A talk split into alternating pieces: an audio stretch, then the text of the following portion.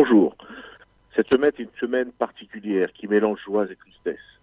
Une semaine au cours de laquelle nous avons fêté le Nouvel An des arbres, symbole du renouvellement de la vie. Mais, depuis 13 ans, cette fête de T'oublie pas n'a pas le même goût, car elle évoque pour chacun d'entre nous le début d'un cauchemar. Celui de l'enlèvement, de la torture et de l'assassinat de Ilan Halimi. Ce jeune garçon juif, repéré, appâté et séquestré parce que juif. Ce jeune aimant et aimé, qui parce que juif a été chassé par une bande de crapules antisémites sans cœur, qui pendant 24 heures l'ont battu, torturé et laissé pour mort au bord d'une route. Ilan, un jeune juif de France, victime de préjugés et d'un antisémitisme que l'on croyait disparu. Nous ne l'oublierons jamais. Et à chaque nouvel an, nous pensons à lui et à sa famille. Nous n'oublierons jamais, nous ne pardonnerons jamais. Nous n'oublierons jamais le silence complice d'hommes et de femmes qui ont fermé les yeux devant le manège macabre qui se déroulait sous leurs yeux. Ils ne savaient pas, ont-ils déclaré. Ils n'ont surtout pas voulu voir et savoir.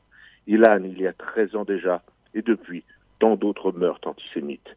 Ilan et d'autres garçons juifs qui n'ont pas pu fêter la fête de Hitro, fête des garçons dans la communauté juive d'origine tunisienne.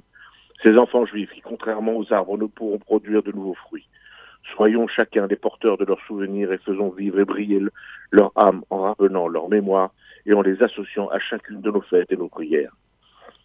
Cette semaine a été également un moment fort dans la relation France-Israël. Pour la seconde fois, un président de l'État d'Israël a reçu, a été reçu avec tous les honneurs dus à une visite présidentielle.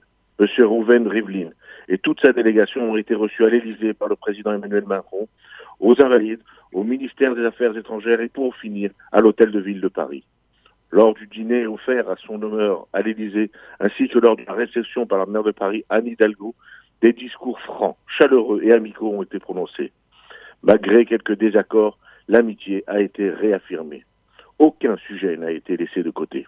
À Paris, Israël et son peuple ont été honorés, et cela est la meilleure réponse à ceux qui cherchent chaque jour à salir ou à isoler l'État juif.